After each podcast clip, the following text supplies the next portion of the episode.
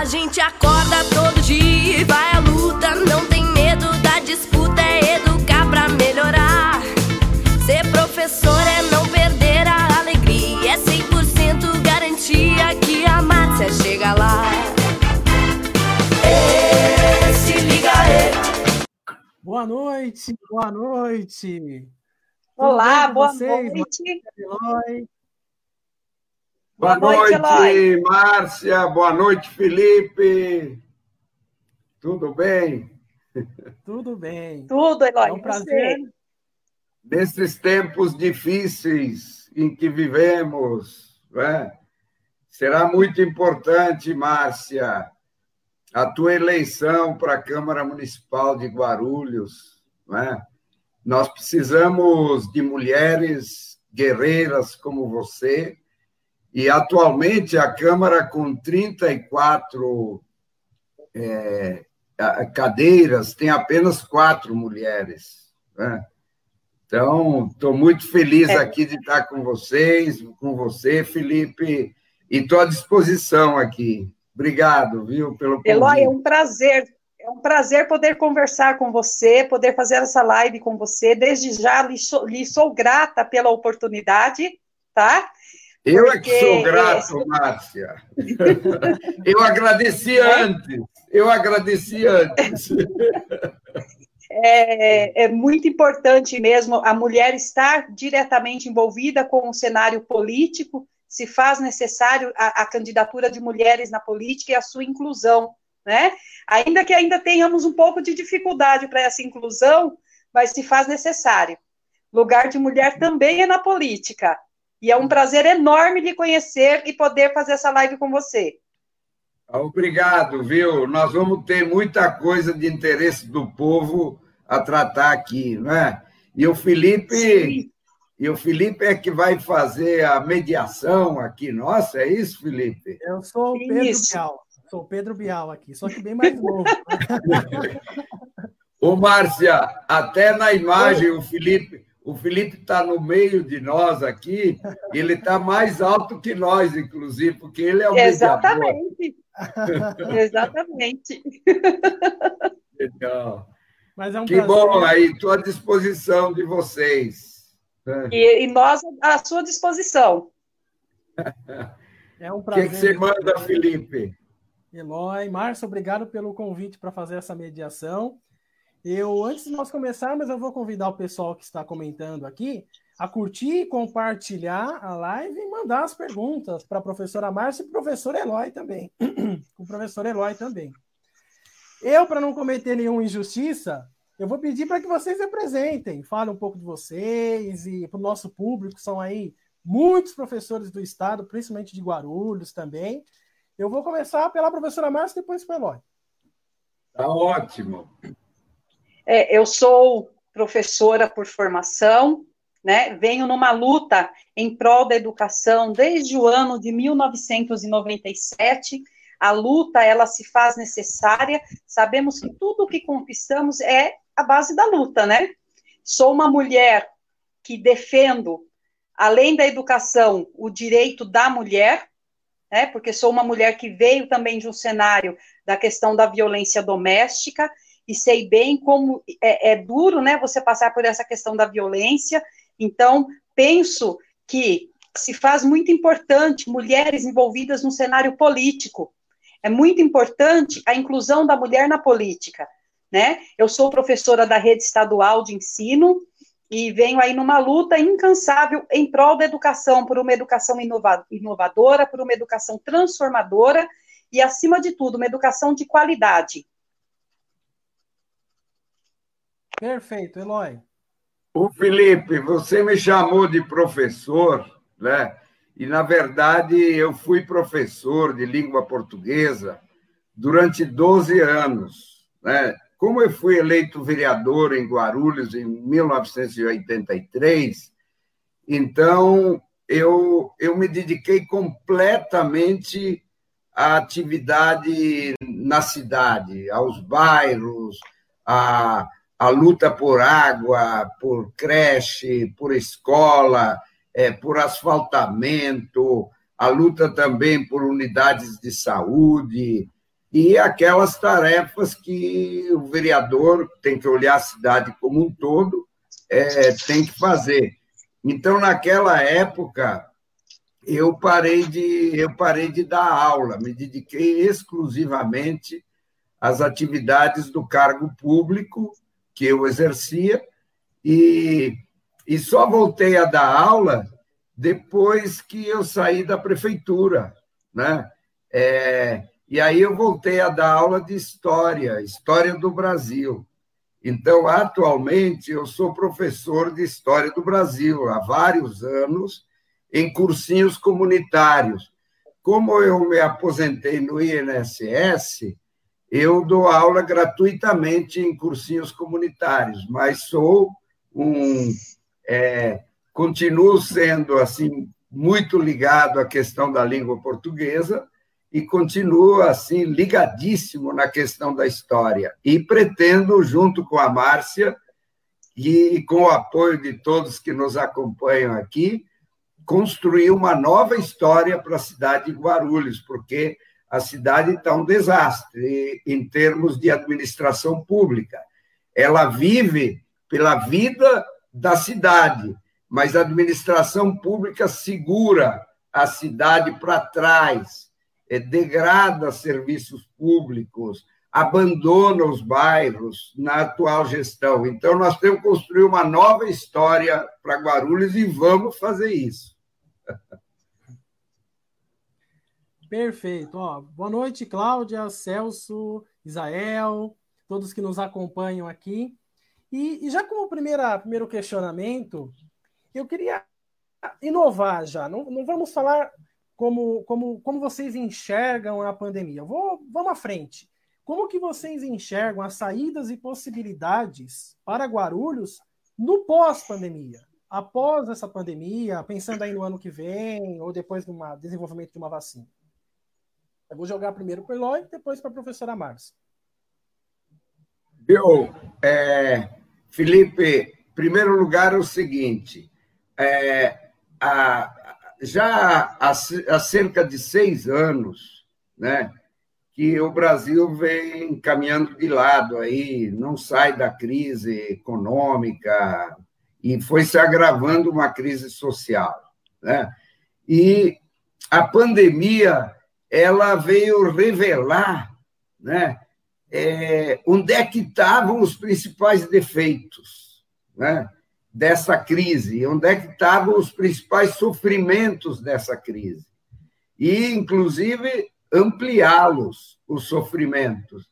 Então, é o seguinte, para mim, é, o pós-pandemia, na verdade, é o seguinte: é, a Márcia sendo eleita vereadora é, e assumindo em janeiro de 2001, 2021, e eu sendo eleito prefeito e assumido em janeiro de 2021, né, nós ainda vamos pegar um tempo de pandemia, né, porque ainda não vai ter a vacinação em massa da população, né, ainda não terão os remédios adequados, né, a gente torce para que isso venha o mais breve possível. Então, medidas ainda elas vão dizer respeito à própria pandemia. Né? Mas é, nós vamos ter que nos dedicar, eu, eu digo, em primeiro lugar, a é, dar apoio aos desempregados e ao pessoal que perdeu sua renda. Né? Segundo lugar, apoio aos micro e pequenos empresários que foram os mais afetados por essa crise. Né? Em terceiro lugar, nós vamos precisar recuperar o tempo que se perdeu na área da educação, né? devido aos efeitos da pandemia, da paralisação da, do ensino presencial. E aí é que entra o seguinte: o, o, é, essa paralisação necessária do ensino presencial mostrou quanto precisava atualizar professoras, professores, alunos e alunas num ensino que eu considero complementar, né?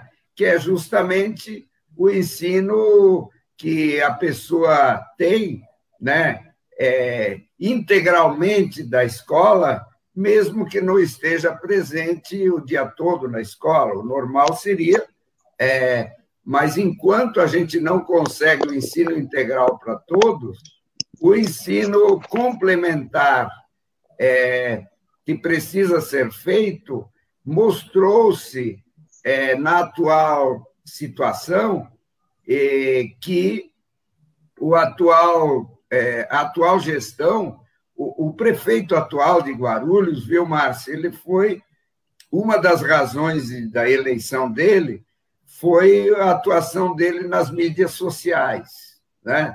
Agora, o que que ele mostrou? Que ele só sabe fazer isso para ele. Ele não ele não trouxe para os alunos e alunas, professores e professoras, nem para a sociedade, ele não trouxe a inclusão digital, não trouxe uma infraestrutura, uma internet de qualidade na cidade que permitisse né, o acesso tanto na área da educação quanto na área da própria economia, né? portanto, se mostrou incapaz naquilo que parecia ser capaz. Né? Imagine nas outras onde ele não parecia ser capaz.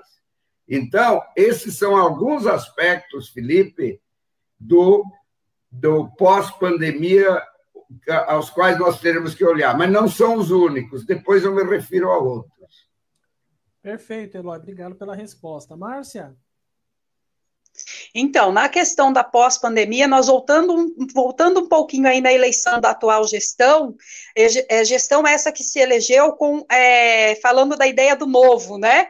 Que de, de inovação para a cidade não trouxe nada, ao contrário, deixa a cidade de Guarulhos numa situação dramática.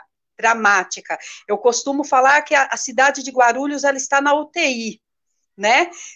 Lutando para sobreviver com um povo que é um povo trabalhador, um povo sofrido e tão desvalorizado nessa gestão, na atual gestão, né? De um, um prefeito que só fez promessas, surfando na, na, na onda aí do bolsonarismo, surfando na onda que teria que se inovar, quando na verdade não houve inovação para a cidade, houve sim um grande retrocesso, situações para a cidade de Guarulhos, situações vergonhosas para a cidade, onde a cidade se tornou manchete de jornal aí é, é, por várias vezes, né? Não, foi, não foram uma nem duas vezes que a cidade se torna manchete de jornal por questões da, da, da atual gestão. Infelizmente, é, nós estamos com esse retrocesso. E pensar nesse período de pós-pandemia, como ficará a situação na pós-pandemia? Pensar que as pessoas que já são vulneráveis vão estar mais vulneráveis ainda. Pensar-se, então, numa criação de políticas públicas que venha a gerar empregos para a cidade, né? Que venha é, fazer de fato a retomada da economia da cidade. E até porque o pequeno comerciante, ele sofre muito nessa questão agora da pandemia, né? Ele está sofrendo muito. E fazer essa retomada de, de, de economia é trazendo essas pessoas para a, a, é, a, cidade, abraçando, na verdade, essas pessoas da forma que elas precisam e merecem, né? Ouvindo a população, o que é necessário para que essa população possa crescer junto com a cidade né, coisa que não ocorreu nessa gestão.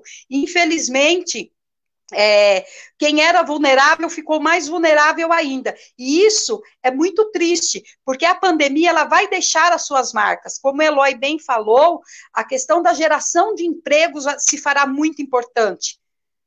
Trazer empresas para a cidade para que se gere emprego será muito importante. Porque só dessa forma conseguiremos, então, sair dessa situação. Fê? Viu, Márcia? Oi. Ah, não, o Felipe quer fazer uma consideração, porque a, a Márcia levantou algumas questões super importantes. Por exemplo, os vulneráveis ficaram mais vulneráveis.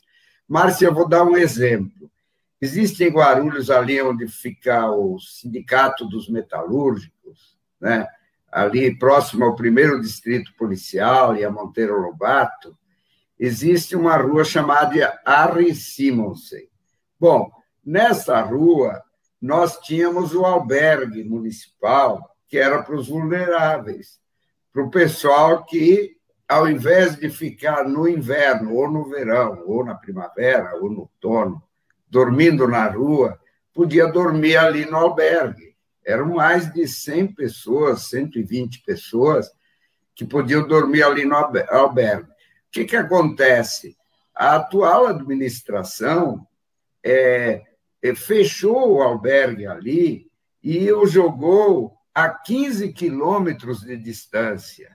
É, você imagina se o morador de rua que atua no centro de Guarulhos, onde ele recebe alguma renda, às vezes fazendo, ah, pegando é, papelão e outros lixos recicláveis e vendendo num depósito que tem ali perto, ali perto do 15º Batalhão, né? É, imagine se ele vai pegar um ônibus para dormir a 15 quilômetros lá no Bambi, lá na região de Bom Sucesso. É um crime que fizeram contra os vulneráveis do centro da cidade.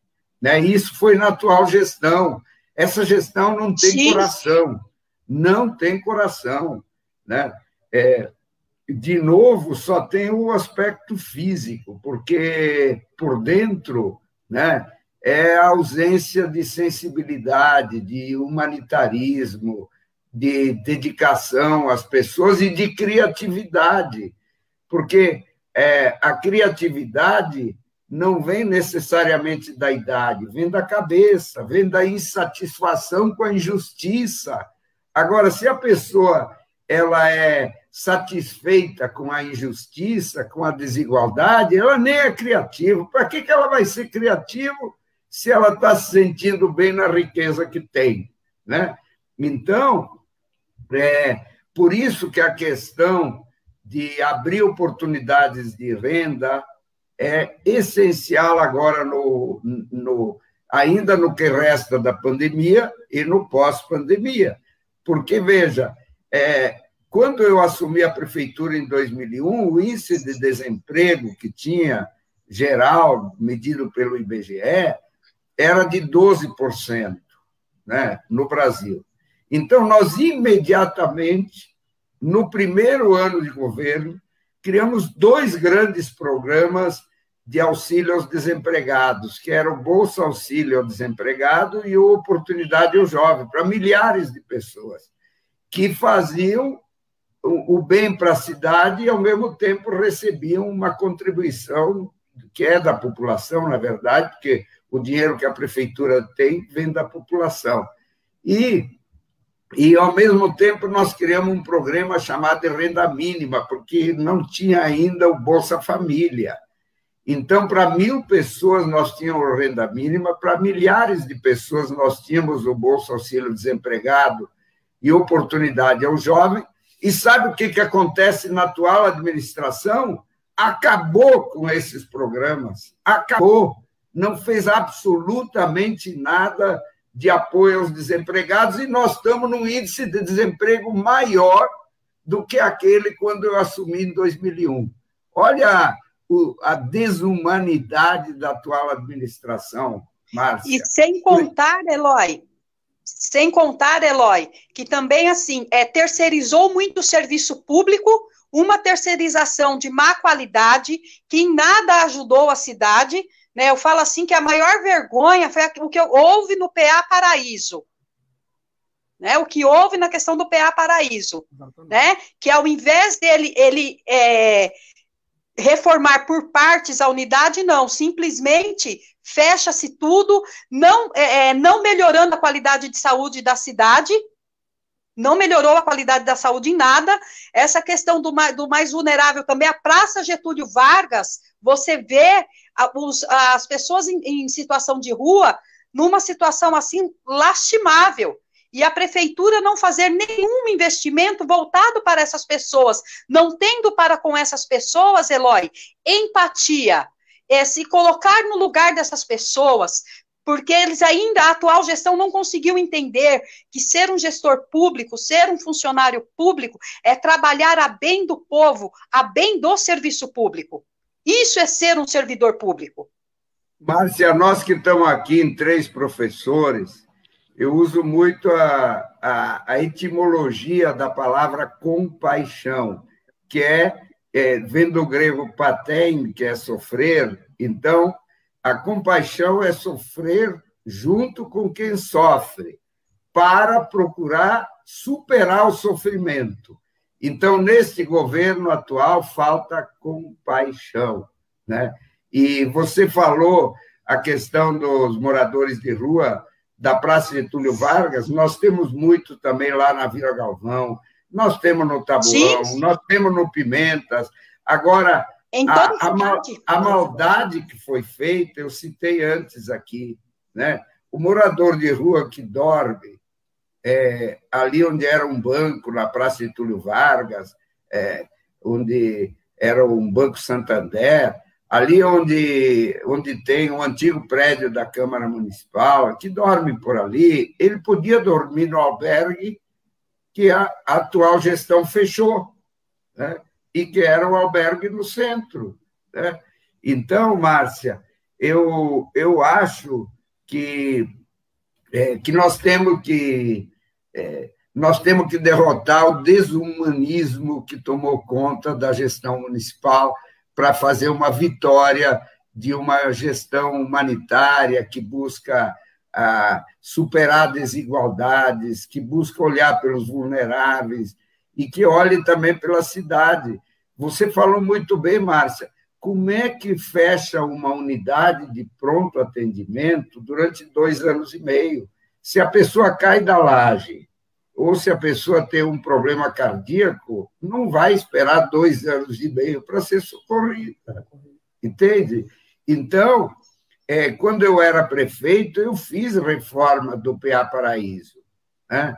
É, então, as unidades de saúde normalmente precisam de reforma.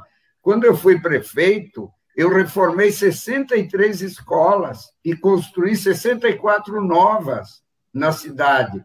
O, o, o atual prefeito podia reformar o PA Paraíso né, sem fechá-lo, como eu fiz. Mas por que, que fechou? Sabe por que, que fechou?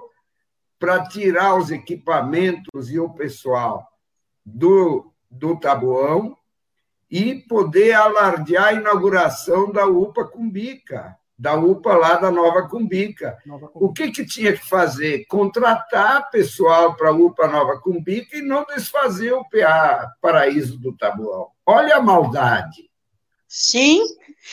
Enquanto, Eloy, na sua gestão, você chamou muitas, muitos professores concursados né, na sua gestão, de ter essa marca de uma chamada muito grande para os professores concursados. Eu sou uma das pessoas que prestei concurso já na, nessa atual gestão, que foi é, no final da gestão anterior, para a chamada nessa gestão.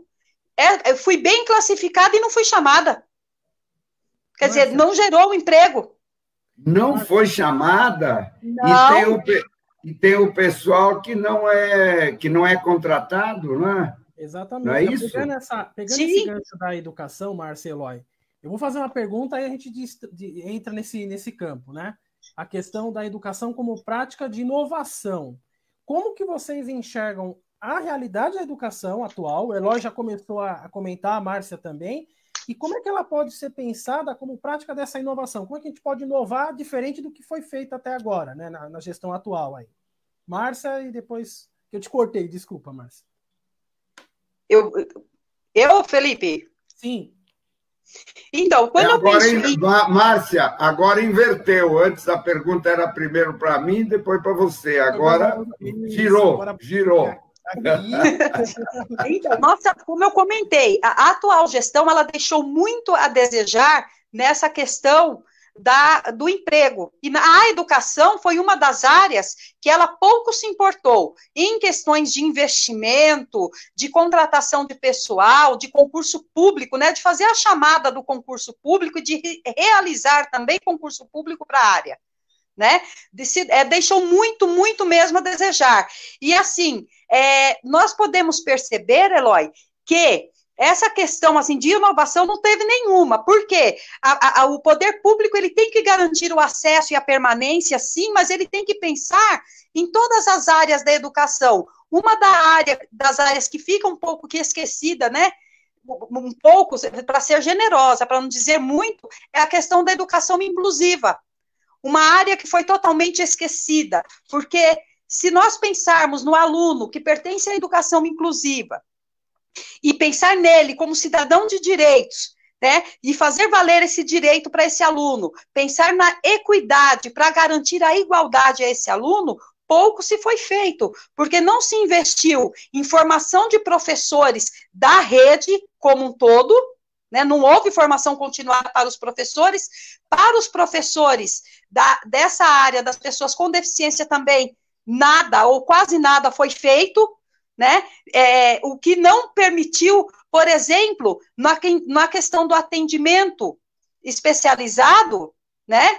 É, o aluno da EJA, que é uma pessoa com deficiência, ele não ter acesso a esse atendimento especializado na educação, né? É, um olhar, ou seja, não teve, Eloy, um olhar inclusivo, porque o direito à educação é um direito de todos tá? Mas infelizmente essa gestão não fez valer esse direito para todos. E não fez valer para todos quando você percebe que, por exemplo, aluno, esse aluno, como eu citei da EJA, que precisava ter um atendimento especializado, né, para sua deficiência, ele não tem. Ele não tem esse olhar, não, não se tem um olhar voltado para esse aluno que tem tanto o direito à educação como os demais. E o que é mais assim, o que os professores sentem mais, a questão de não se ter investimento em formação continuada, Eloy, porque o professor, ele é um eterno pesquisador.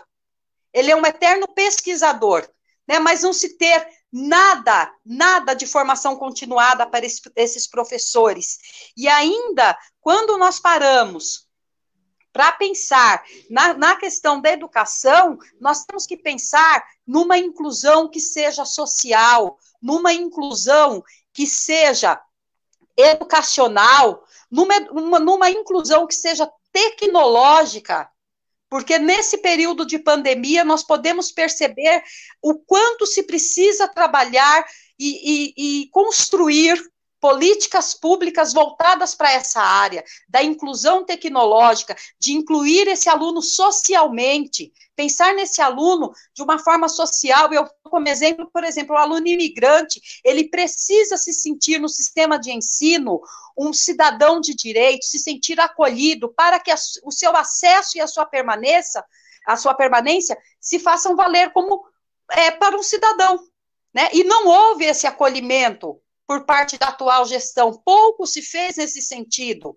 Né? É, é, a questão das escolas, ainda falando na área da educação e falando da inclusão da pessoa com deficiência, é, tem uma escola na Vila Fátima chamada Cis Ferreira.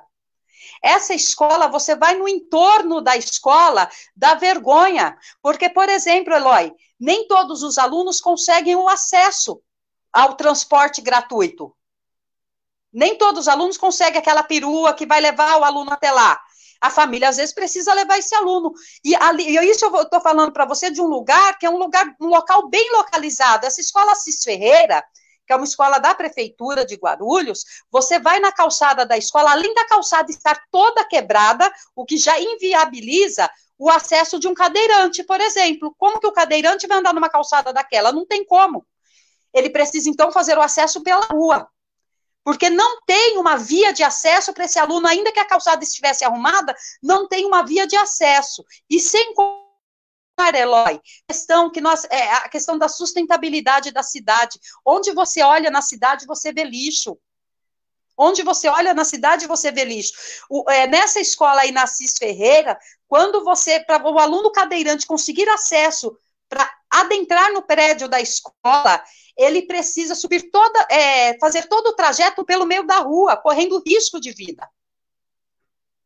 Porque não é uma rua tão larga, não é uma rua tão larga, é uma rua meio que estreita, até você pensando no fluxo de carros ali, e coloca o aluno em uma situação de risco, o que, infelizmente, você vê que não houve um olhar do poder público, porque assim, o espaço ali da, da, da, escola e toda a cidade, não só a escola, mas o espaço da escola precisa garantir o acesso para o aluno. E quando eu falo do, do, acesso, quando eu penso nisso, eu tenho que pensar na, no, na pessoa com deficiência, e pouco se é pensado nesse aspecto tanto na questão do aluno, quanto na questão do investimento nos, profe nos professores que atendem esses alunos. Né? É criar os recursos didáticos necessários para atender todo o aluno. E isso eu então, penso que seria o ideal. Eloy? Viu, Felipe? A, a Márcia colocou questões super importantes, que aí eu concordo com ela em termos, por exemplo, da inclusão de pessoas com, com deficiência, né, das mais diversas deficiências. Ela citou o caso dos cadeirantes, né? A gente pode citar o caso das pessoas autistas, das pessoas que, é, que têm problema auditivo, que têm problema visual, né? Aliás, viu, Márcia, um, um, programa que a gente criou quando eu era prefeito e a professora Eneide, vice-prefeita e secretária de Educação, era o Menina dos Olhos. Isso é, é nós fazíamos a, a integração da saúde com a educação para que todas as alunas e os alunos que tivessem alguma dificuldade visual pudessem ter acesso aos óculos, a, ao tratamento, porque era um dos problemas que se descobriu que muitas pessoas que é, diziam ah, mas ela não, não, não tem muita é, não tem muito aprendizado, etc. É uma criança que tem problemas. Depois se descobria que o problema era a visão, né? Então, é, é, eu concordo com essa questão que você colocou, com a questão de que todo professor é um pesquisador, e você sabe, nós três aqui somos professores. Aliás, o Felipe, como pesquisador, fez né, pós-graduação, né, Felipe, sobre. Né, qual é a tua, a tua tese de pós-graduação, Felipe? A minha área de pesquisa é a área de recursos didáticos na Faculdade de Medicina da Unicamp. É a área que eu me especializo. Que é então, a área da inclusão, né? Então, você é um pesquisador, né? Aliás, eu, como professor de história, sempre pesquiso, né? Eu preciso. Veja, o professor de história ele tem que ser, na verdade, um historiador. Historiador é aquele que pesquisa a história, né?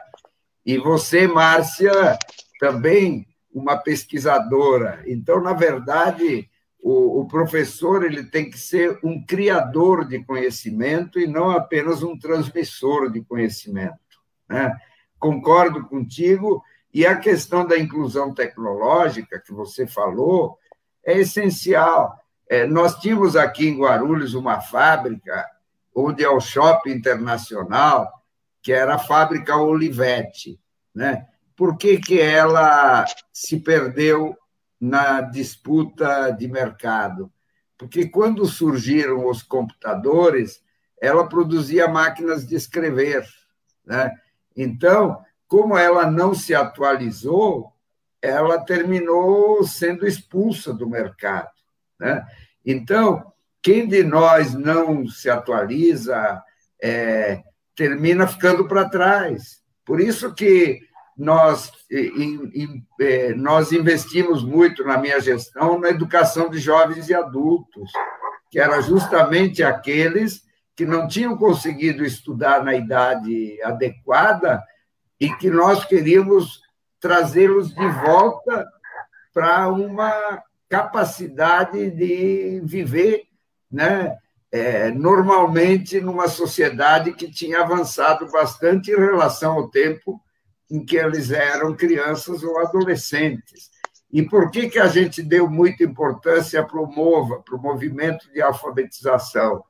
É justamente para incluir, incluir aqueles que ficaram fora é, da capacidade de se expressar de maneira escrita, de uma maneira compreensível.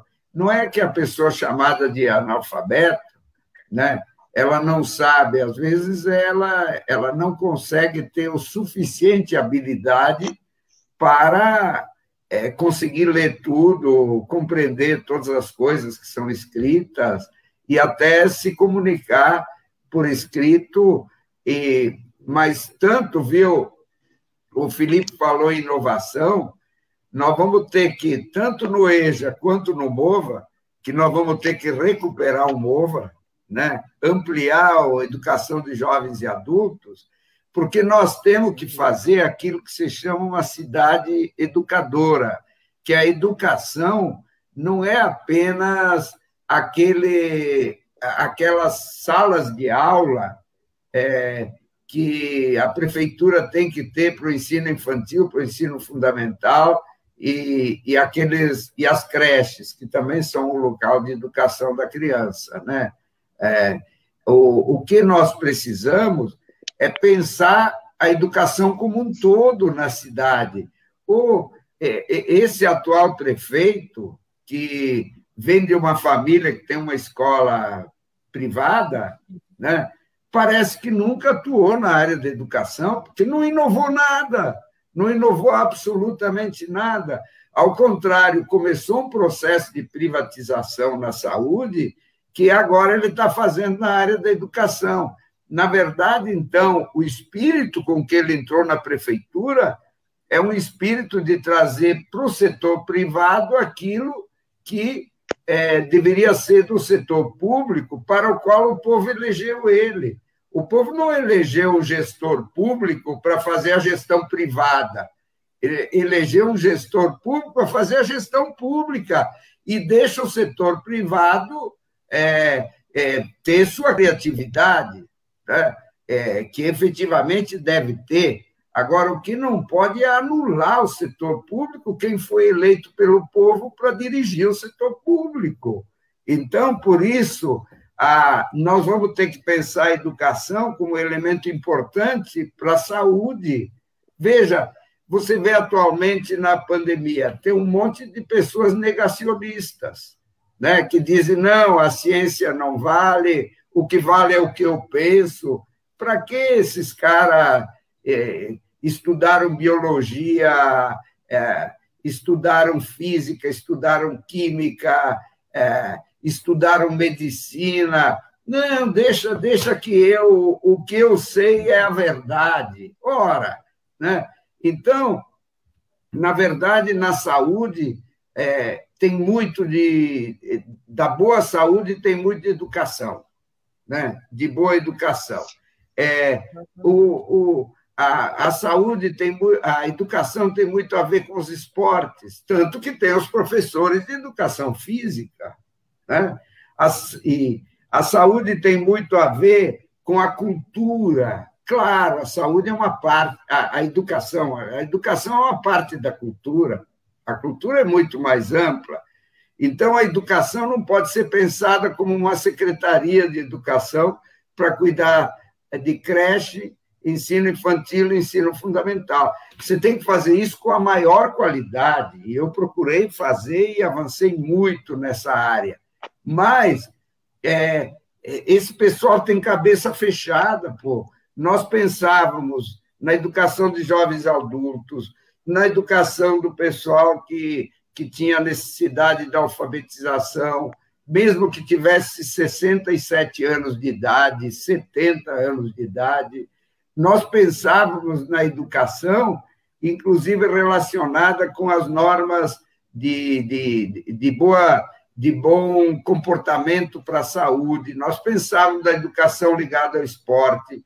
É tanto que nós fizemos a Damastor, como um centro de formação de professores, mas também um centro de cultura. Né? E, e, e sabe o que, que transformaram a Damastor? Num lugar para exposição de alguns produtos industriais ou de, de serviços, e num lugar para formatura de escolas particulares. Né?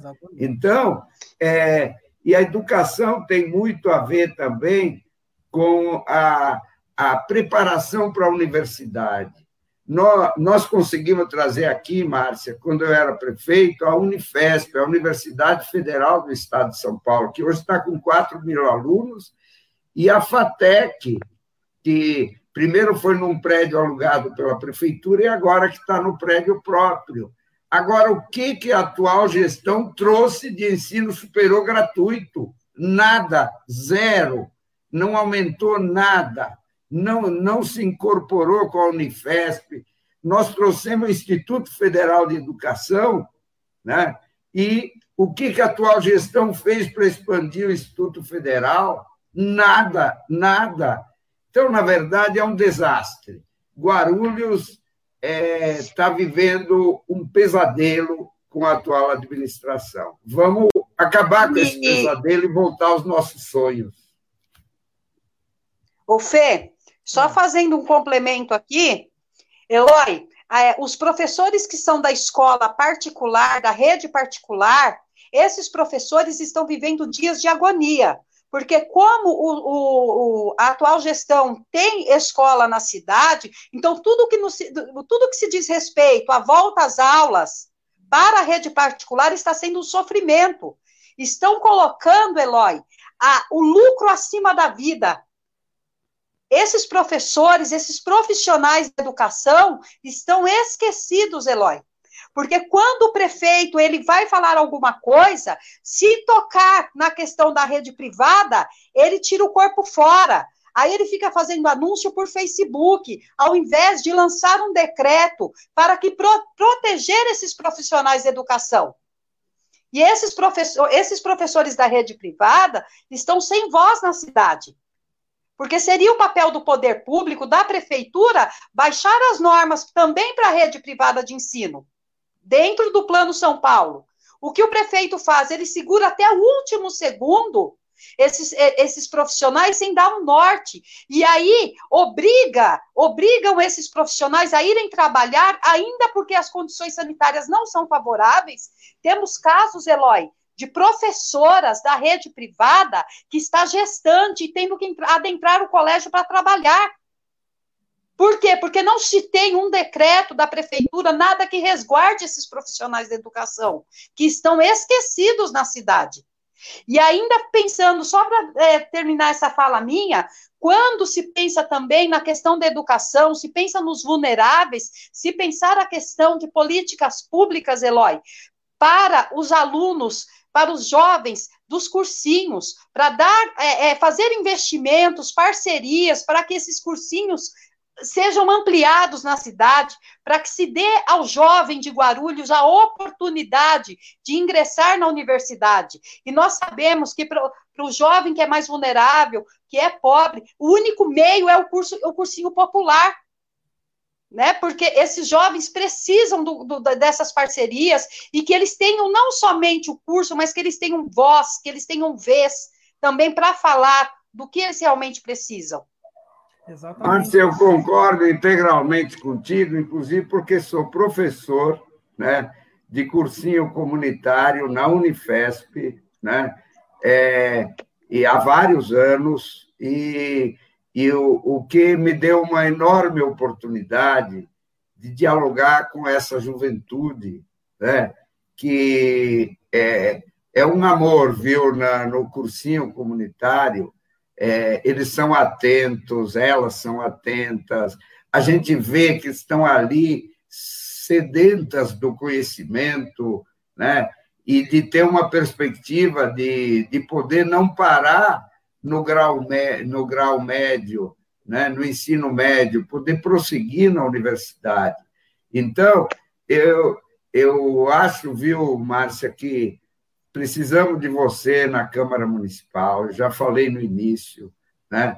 De, a, aqui, a, a, a Cláudia Soares está dizendo que um time desses não tem como não dar certo, né? O Israel Araújo fala aqui que a Márcia Rios é uma ótima representante, uma lutadora, é, e, e, que as mulheres precisam ocupar os espaços públicos. Está certo o, Israel, e, e eu, eu sempre também pensei assim, né, e procurei agir assim.